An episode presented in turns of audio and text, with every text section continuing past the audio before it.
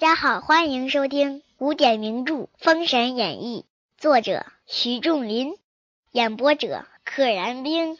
赤精子来至昆仑山下，由南极仙翁出玉虚宫而来，又碰到南极仙翁了。仙翁听说，即入宫至宝座上，把子牙事细细陈说一番。元始曰：“元始天尊说。”你叫赤精子，可去八景宫参谒大老爷，便知端的。给他支个地儿，八景宫。仙翁出来对赤精子言说：“赤精子辞了南极仙翁，不一时已到仙山。”赤精子入宫，赤精子入宫见老子，跪拜。老子是元始天尊和通天教主的大师兄，所以元始天尊刚才说去见大老爷，就是见我大师兄。老子就是太上老君。老子曰：“取太极图来，赋予赤精子。将无此图，如此行去，自然可救江上。”赤精子得了太极图，一时来至西岐。啊，随着行文，渐渐的三方势力都出现了。太上老君是一派，元始天尊是阐教，通天教主是截教。阐教主要是帮武王，截教呢主要是帮纣王。老子呢这一派。出的人比较少，属于一个稍稍偏中立的一个态度。三方势力混战，武王与众将迎接。赤精子曰：“今日三更方救得子牙。”众将听说，不觉大喜，又高兴了。三更时分，赤精子出城，行至石阵门前。架在空中，只见姚天军还在那里拜服。这是个劳模，这来来去去都已经快一个月了，天天拜，天天拜。赤精子将老君太极图打散抖开，打开散开，抖了开。此图画了一座金桥，护着赤精子往下一坠。一手正抓住草人，往空中就走。有了金桥护身，就不怕了。姚天军见是赤精子，忙将一斗黑沙往上一泼。上次是抓了一把黑沙，这次是一斗黑沙，更多啊！大家如果见过斗的话，可以说是一大罐。一斗黑沙往上一泼，赤精子叫一声不好，把左手一放。将太极图落在阵里，哎，赤精子吓了一跳，手上一松，太极图哗落到了阵里，东西丢了。赤精子吓得魂不附体，忙用葫芦收了草人中子牙二魂六魄，往相府而来。如此看来啊，这个赤精子稍微有点毛躁，办事啊不是那么牢靠。第一次有点吹牛，说啊我去就能救子牙，结果被被姚斌给打回来了。这次呢带了太上老君的太极图，本来没问题，一害怕一松手，图掉到人家那儿了。只见朱弟子正在此等候，杨戬上前请问曰：“老师，师叔魂魄可曾取得来？”赤精子曰。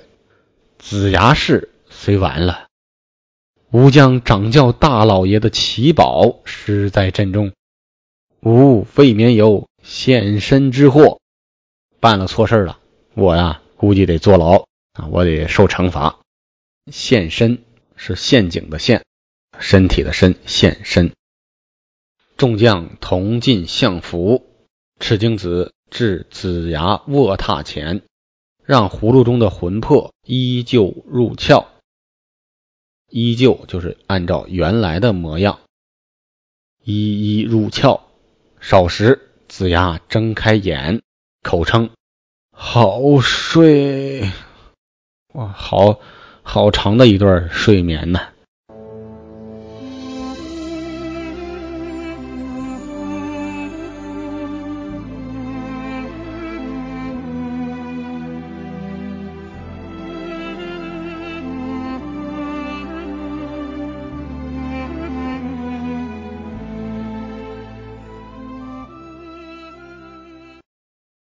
四面看时，只见武王与赤精子众门人聚在卧榻之前。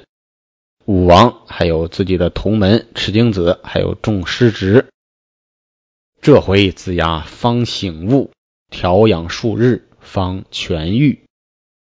一日升殿，赤精子与诸门人共议破阵之法，正议间。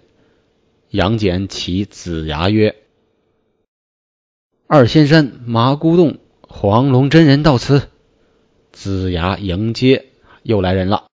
黄龙真人，姜子牙赶紧出去迎接，曰：“道兄今到此，有何见遇？有什么指示啊？”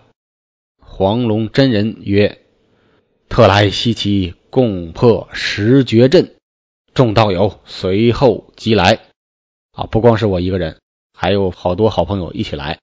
子牙可在西门外搭一炉棚席殿，以使三山五岳道友齐来，可以安歇。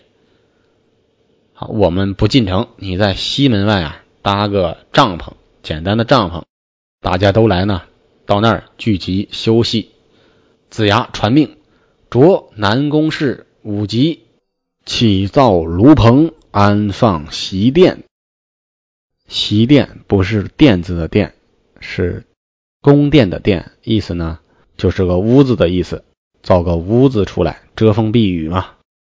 不消一日，武吉来报工完，工程做完了。子牙同二位道友、众门人都出城来听用，只留武成王掌府事。好，有道法的都出来，到西门外等着黄龙真人和其他的人来指挥他们。啊，武成王呢留在府内掌府事。话说子牙上了炉棚，铺毡垫地，悬花接彩，专候助道友来至。好，相当于是清水洒街，彩旗飘飘，专门等着那些道友来。大抵武王为应天顺人之主，先生自不觉而来，络绎不绝的先生们都来了。这是为啥呢？大概就是因为武王啊，乃是应天顺人之主啊，顺应天意，顺应民意。子牙径往迎接，上棚坐下。内有广成子曰：“哎，广成子。”是赤精子的老朋友，众位道友今日前来，兴废可知，真假自辩。子牙公几时破十绝阵？吾等听从指教。哎，挺给面子，定了个基调，说咱们都来了，这个谁兴起，谁废除这事儿啊，指日可待。谁是真龙天子，谁是假的大王？自然能辨明。哎，子牙公，哎，他用的这个，他称姜子牙叫子牙公，很尊敬他，给足了面子，说你什么时候破十绝阵呢？我们听从你的安排。其实是姜子牙仰仗人家这群人来破十绝阵，但是呢，广成子给递了个话，说，哎，你来主持，我们就是帮忙的。这个里外里说明广成子的。情商非常高啊！子牙听得此言，欠身言曰：“列位道兄，料不才不过四十年毫末之功，岂能破得此十绝阵？我才修行了四十年，我这点微末的功力，破不了十绝阵的。他也不敢托大，直接把实话给撂了。正说间，只见半空中有鹿鸣，异香满地，通处氤氲。